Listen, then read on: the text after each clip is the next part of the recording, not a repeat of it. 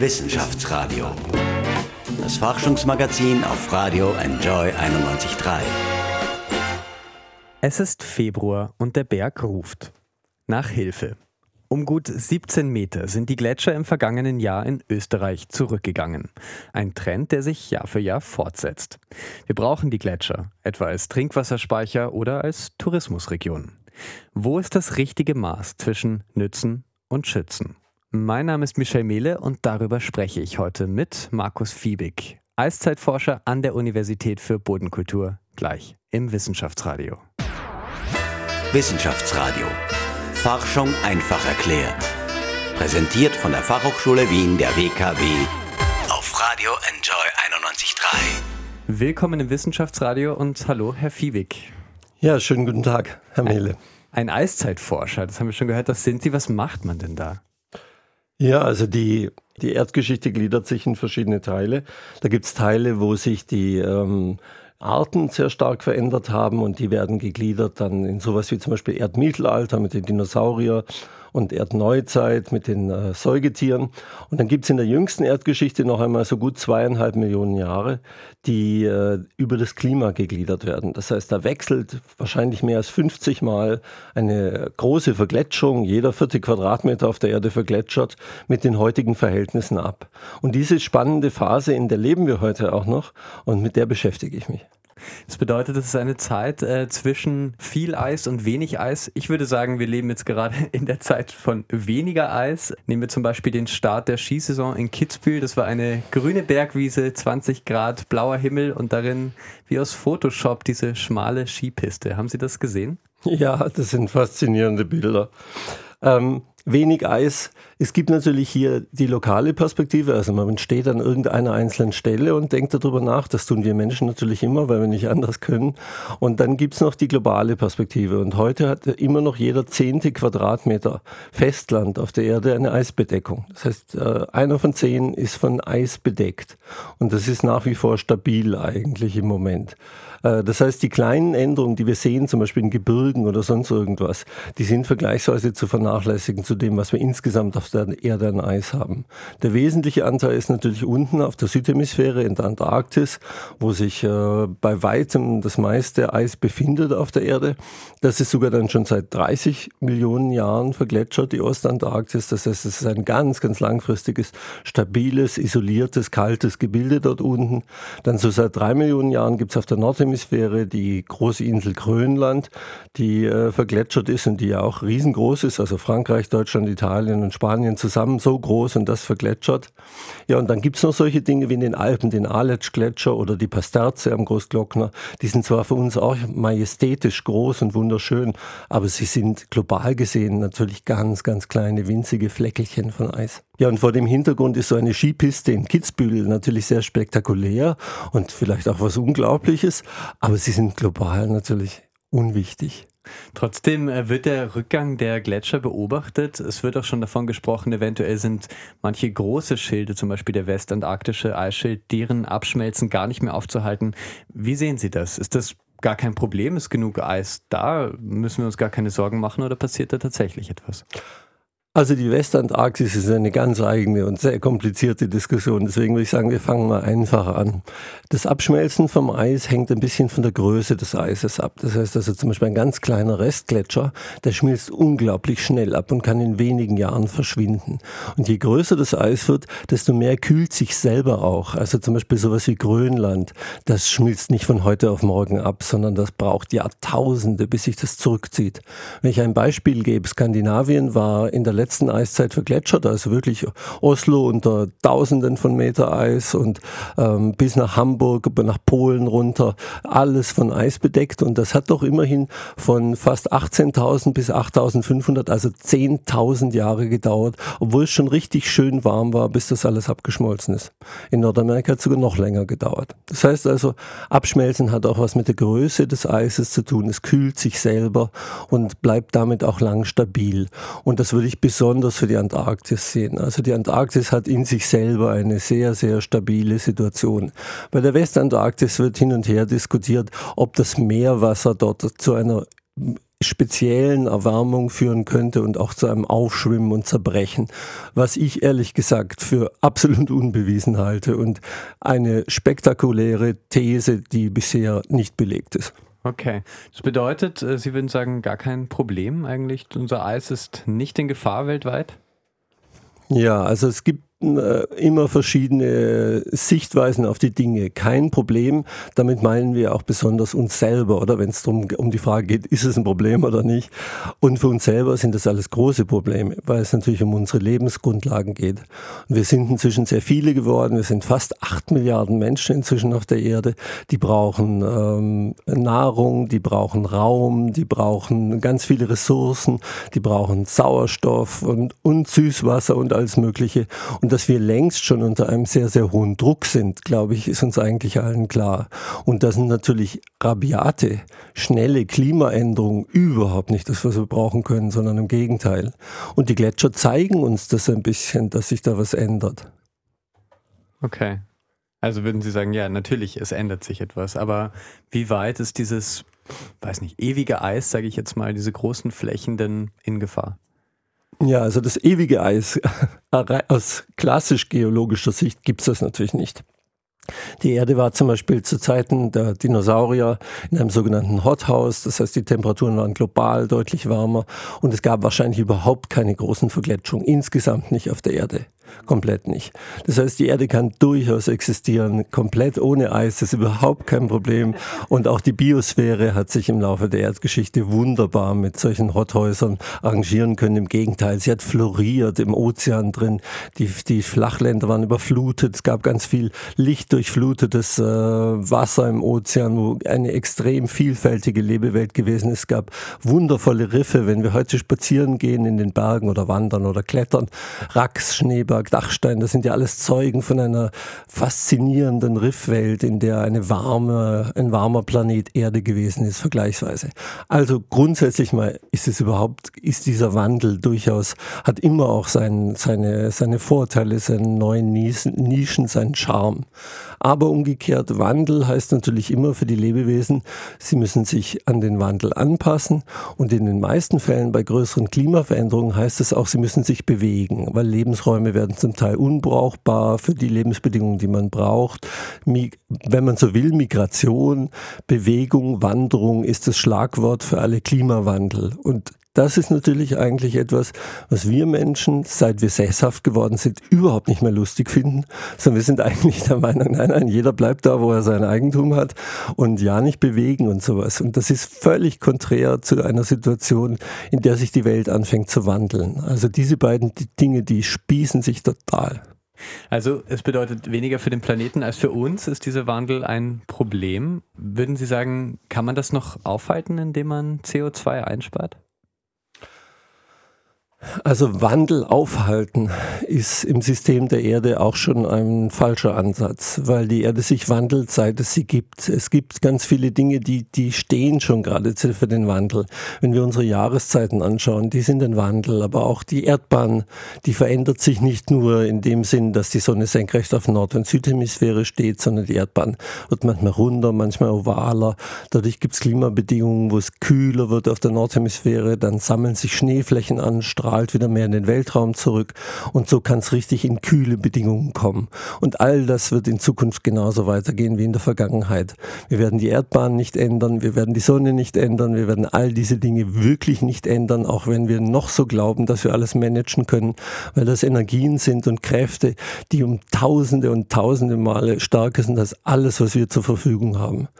Dementsprechend, also mit dem Wandel müssen wir leben. Der Wandel gehört dazu, der Wandel wird auch in Zukunft weitergehen. Und jetzt gibt es natürlich Dinge, die im Moment passieren. Also eine Sache, die ich zum Beispiel sehr relevant für uns finde, ist dieses Schrumpfen der Meereisfläche im Nordpolarmeer, weil das führt gleichzeitig dazu, dass sehr viel mehr Wärme zurückgestrahlt wird in den Weltraum, sehr viel mehr Einstrahlung von der Sonne. Und das heißt, dieses Wasser erwärmt sich dort sehr, sehr stark. Und dieses warme Wasser wird aber irgendwann so warm sein, sein, dass es nicht mehr absinkt. Und wenn es nicht mehr absinkt, dann fällt unsere Warmwasserheizung aus in Europa, der Golfstrom.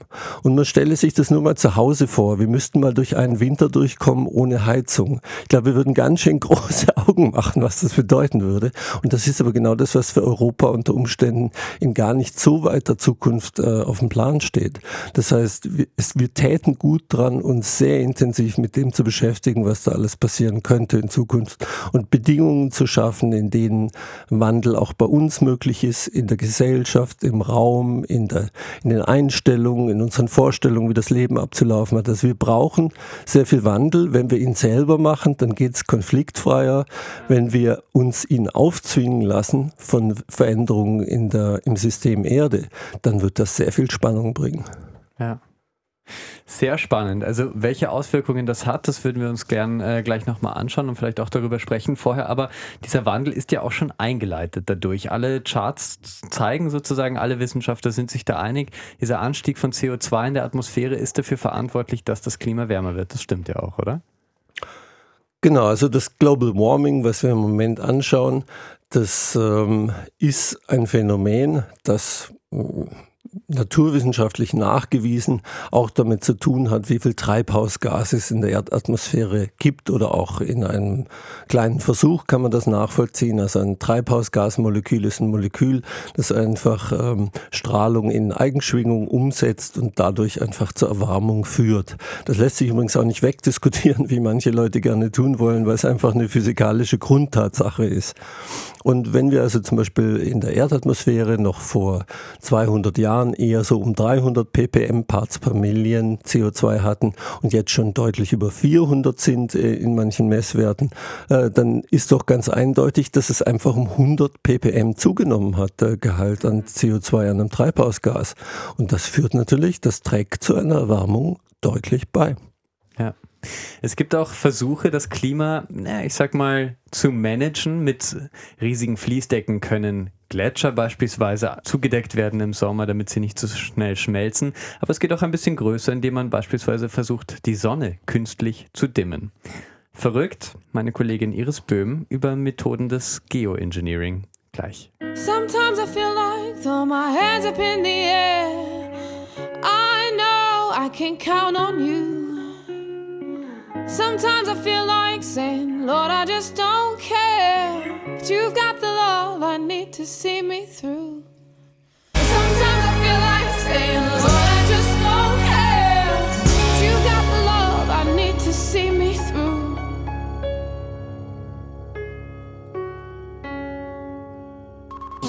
Wissenschaftsradio, das Forschungsmagazin der FH Wien der WKW.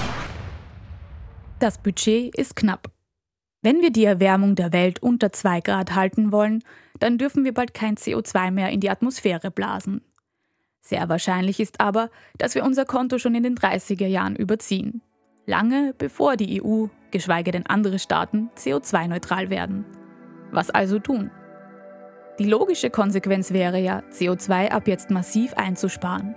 Weil das aber wahrscheinlich nicht passieren wird, sucht die Menschheit nach anderen Möglichkeiten. Eine davon ist an unserem Weltklima herumzudoktern. Geoengineering nennt sich das. Eine Möglichkeit ist etwa, tonnenweise Schwebeteilchen in der Atmosphäre zu verteilen, die das Sonnenlicht reflektieren. Ein künstlicher Sonnenschirm sozusagen.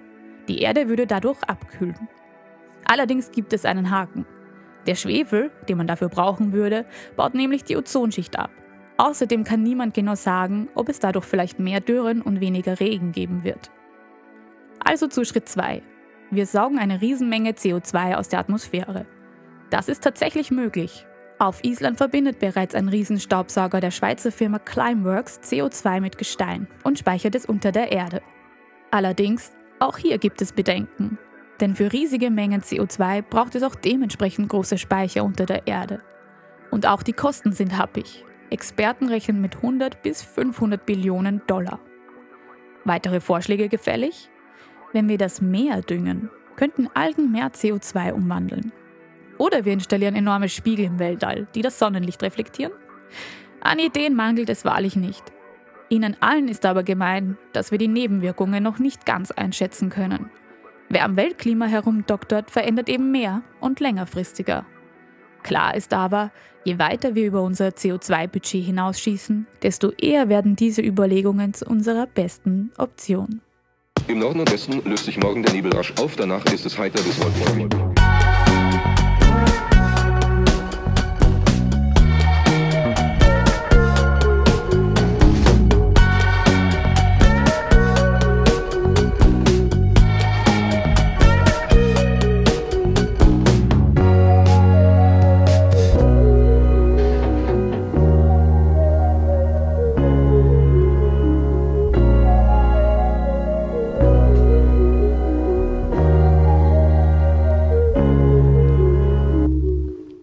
Willkommen zurück im Wissenschaftsradio. Markus Fiebig ist Eiszeitforscher und beobachtet das Verschwinden der Gletscher unter anderem auch in Österreich. Hallo, Herr Fiebig. Ja, schönen guten Tag, Kamele. Ja.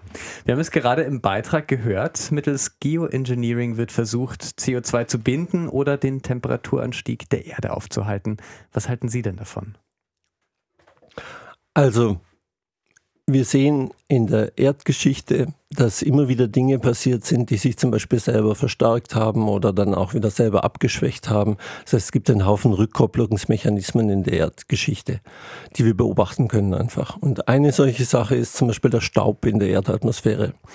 In der letzten Eiszeit und in den Eiszeiten davor waren sehr viele vegetationsarme, pflanzenfast freie äh, Gebiete und dort ist sehr viel Staub, sind sehr viel Staubteilchen ausgeblasen worden. Diese waren so massiv, dass sie sich über ganze Kontinente und über die Ozeane verteilt haben und sie haben so denkt man auch äh, im Ozean möglicherweise die Biosphäre gefüttert, indem sie Mineralstoffe gebracht haben, die hat floriert und alles hat zusammengewirkt und hat zum Beispiel den CO2-Gehalt in der Eiszeit um nochmal 100 Parts per Million vom vorindustriellen Stand abgesenkt. Das heißt, es waren nur noch so ungefähr 180 bis 200 ppm. Das heißt, solche Effekte, die können sehr, sehr große Änderungen auf der Erde durchaus bewirken. Allerdings müssen wir auch bedenken, äh, alle, die das Weinviertel kennen, die äh, die sogenannten Lössablagerungen ähm, dort schon mal beobachtet haben in den Hohlwegen drin, die wissen, dass das meterhoch dort zum Teil liegt. Also ganze Landschaften sind Meter, manchmal Zehner oder sogar Hunderte von Meter im Inneren der Kontinente in Asien überdeckt von solchen Staubablagerungen. Und wenn wir uns diese Dimension vorstellen, dass also die Kontinente mit meterdicken Staubschichten überdeckt worden sind, dann merken wir eigentlich, was das für Dimensionen sind, die dabei zum Teil passieren. Ja, und da muss man einfach schon sagen, also aus geowissenschaftlicher Sicht ist es ein bisschen aberwitzig, selber da mitpokern zu wollen und solche äh, zum Beispiel DIM-Effekte in der Atmosphäre hervorrufen zu wollen. Also ich habe den Eindruck, dass sich das großartig anhört und dass der Mensch da mal wieder äh, seine unglaubliche ähm, Fantasie und seine, sein Ideenreichtum auf wunderbare Weise zeigt. Aber es ist ein bisschen auch so, wie wenn wir im Sandkasten davon erzählen, dass wir die große Welt verändern. Also ganz so einfach ist das Ganze nicht. Aber es gibt natürlich Dinge, die sind, finde ich, sehr, sehr spannend. Eins ist zum Beispiel das mit den Sequestrierungen von CO2. Was gibt, heißt sequestrieren? Ja, sequestrieren heißt im Normalfall, also ganz allgemein gesprochen, einfach nur, dass man äh, zum Beispiel ein Gift wieder aus dem System rausholt oder sowas. Wir haben eine Reihe von Pilotprojekten auf der Erde schon seit vielen, vielen Jahren laufen, wo man zum Beispiel bei, bei der Erdgasgewinnung CO2, das auch mit äh, im Untergrund drin ist, abscheidet und dann äh, in andere Speicherreservoire, also in Poren, in Hohlräume im Untergrund wieder hinein äh, pumpt. Auch um und, mehr Erdgas herausholen zu können. Genau, also im Idealfall ähm, werden solche Dinge natürlich dann gemacht, wenn sie den Gewinn äh, an dem an der Ressource, die man haben will, sogar noch verbessert, weil dadurch rentiert sich das Ganze natürlich dann auch. Aber grundsätzlich wird da schon einiges gemacht, also egal ob das in der Sahara ist oder ob das in der Nordsee oder in den USA drüben bei Kohleumwandlung zu Erdgas und solchen Dingen. Ähm, dort denke ich mal funktioniert das Ganze schon ein Stück weit und da lässt sich technisches einiges machen. Nur was ich auch wieder glaube, wo ein kleiner Dimensionssprung drin liegt, ist von diesen Dingen, die also, denke ich, funktionieren, äh, zu einem Ändern der globalen Situation. Ich glaube, da liegt doch ein bisschen wieder unsere unglaubliche Begeisterung und Fantasie dazwischen. Es sind oft ganz große Dimensionen, manchmal sind es aber auch scheinbar kleine Dimensionen. Wir sprechen oft von einer möglichen Klimaerwärmung von ungefähr zwei Grad. Wir wollen unter dieser zwei Grad Marke bleiben. Was bedeutet denn das genau? Vielleicht als Eiszeitforscher haben Sie die Relationen von früher und heute. Was bedeutet denn ein Klima, das ein wenig wärmer oder ein wenig kühler ist? Ja, also ich meine, das, das Schwankungsspielraum, äh, den wir in der Vergangenheit beobachten können, so größenordnungsmäßig, liegt ähm, einerseits zum Kalten hin erstmal. Ähm, beim, am Höhepunkt der letzten Eiszeit geht man davon aus, dass in etwa die globale äh, Durchschnittstemperatur 9 Grad Celsius war. Wenn wir heute irgendwo bei 15 liegen in der Größenordnung, das heißt, es war also 6 Grad kühler, als es in, de, in den Alpen äh, Kilometer dick Eis gab und zum Beispiel in Innsbruck über dem Goldenen Dachel anderthalb Kilometer Eis lag. 6 Grad kühler global.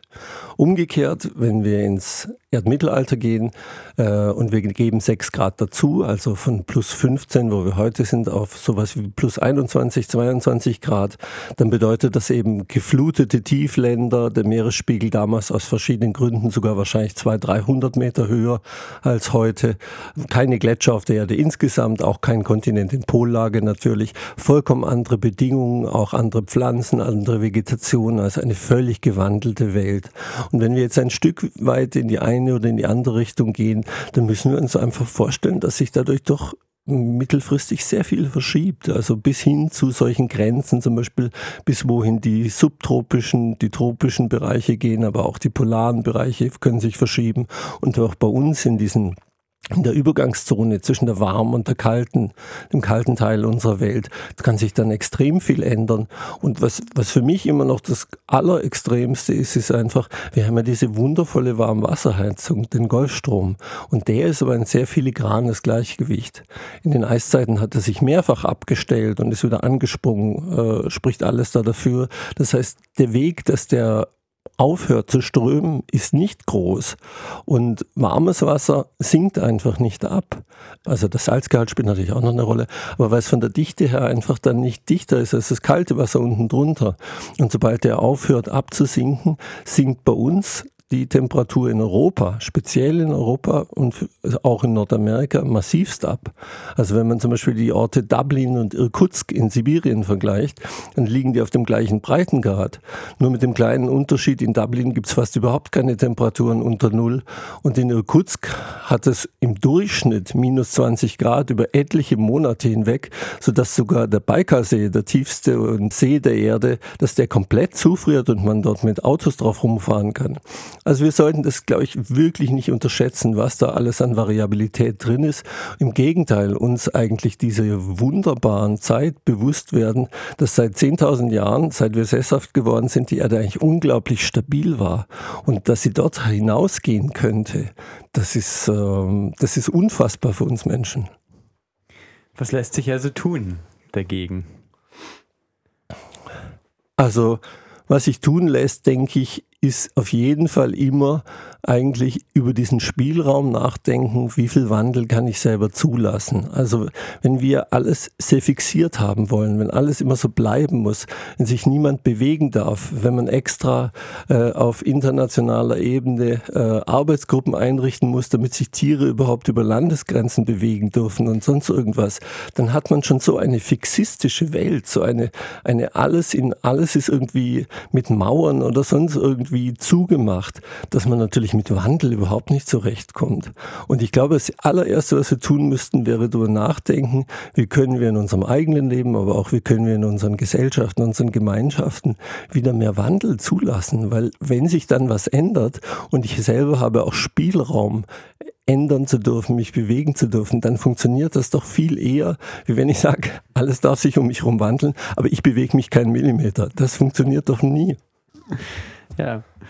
Kommen wir zurück zu heute. Ähm, gerade wird überlegt, äh, das Pitztal und das Ötztal zu einem ja, größten Gletscherskigebiet Europas zu verbinden. Diese Pläne liegen jetzt gerade noch auf Eis, pun intended sozusagen. Ähm, ja, wie sehen Sie dieses Projekt? Also, wenn man auf die Alpen schaut, dann ist natürlich eine der Sachen auch diese unglaubliche Faszination, wie schön die sind, sage ich einfach mal. Diese Gipfel, diese Zacken und das ist ja eine der, denke ich mal sagen, der emotionalen Dinge auch an diesem äh, Projektplan, dass da ein ähm, Gipfel, der im Moment wirklich sehr schön über einem Gletscher drüber sitzt, ein kleiner Gipfel in einem Grat drin, dass der zum Beispiel weichen soll an der Seilbahnstation. Ähm, da gehen, glaube ich, die Gefühle und die Emotionen durchaus hoch. Äh, vor allem, weil das auch noch an einem der wichtigen Wanderwege durch die Alpen durchliegt, dort sichtbar ist am E5 von Oberstdorf nach Venedig runter. Ähm, das ist schon eine, eine, eine heiße Geschichte.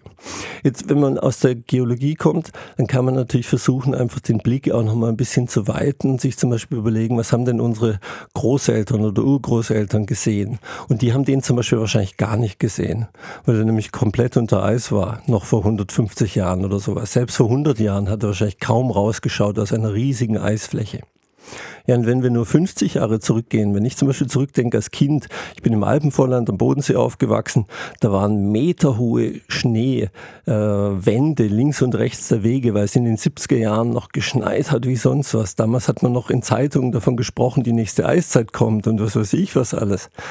Ja, und jetzt im Moment, 2020, haben wir natürlich eine Situation, wo es vergleichsweise oft eher wenig Schnee gibt oder nur lokal relativ viel Schnee. Die Skigebiete im Alpenvorland sind quasi verschwunden. Früher gab es um den Ort, wo ich aufgewachsen bin, zehn Lifte oder sowas. Man konnte überall Skifahren eigentlich. Es war völlig anders. Ja, und wenn wir jetzt wieder ein paar Jahre in die Zukunft gehen, dann bleibt sehr spannend, was dann eigentlich für eine Situation da ist. Ich meine, wenn wir 50 Jahre vorausgehen, dann kann es möglicherweise sein, dass wir deutlich grünere Alpen haben, viel weiter hoch, eine Vegetationsdecke, dass es ein bisschen vielleicht sogar fast Ötzi-mäßig ist, dass man also auf hohe ähm, Scharten äh, hochgehen kann, wie er das vor über 5000 Jahren getan hat, äh, in einer anderen alpinen Welt, was, was durchaus im Wandel der Alpen drin liegt. Und dann sieht es, sieht dieser zum Beispiel der kleine Gradzacken dort wieder völlig anders aus, weil möglicherweise der Gletscher unten drunter vollkommen weg ist. Das ist dann eine, wieder eine völlig andere Perspektive und Landschaft. Ja, und ich denke, vor diesem Wandel, der einfach vorhanden ist, ähm, werden wir dann doch auf uns selber zurückgeworfen, weil die Frage, ob wir das jetzt haben wollen, dass wir mit sehr viel technischem Aufwand äh, die, die Hoch, das Hochgebirge vertraten und dort pisteln gehen, ähm, ist eine Frage, die wir uns jetzt selber stellen müssen. Ob wir das brauchen, ob das notwendig ist, ob das wichtig ist und daran sollten wir sie messen. Und der Erhalt jetzt von irgendwelchen Dingen, die dort ist, ist in einer längerfristigen Perspektive sowieso etwas völlig anderes auch diese Stationen, äh, die wir dort bauen, die werden ja auch nicht für die Ewigkeit gebaut. Man muss sich dessen ganz klar sein, dass das ganz schnell gehen kann, dass wenn dann Permafrost im Untergrund zurückgeht oder so, dass man sowas wieder abreißen muss, wieder neu bauen muss mit großem technischen Aufwand und dass es vielleicht schon in wenigen Jahrzehnten gewisse Dinge überhaupt keinen Sinn mehr machen, die wir heute bauen. Also kehren wir an den heutigen Tag zurück und fragen uns wirklich selber, wollen wir das, brauchen wir das, ist das sinnvoll, ist das richtig und daran müssen wir es eigentlich entscheiden. Vielen Dank, Markus Fiebig, Eiszeitforscher von der Universität für Bodenkultur. Sehr gerne. Wissenschaftsradio, das Forschungsmagazin. Jeden Dienstag von 10 bis 11. Alle Infos unter Enjoy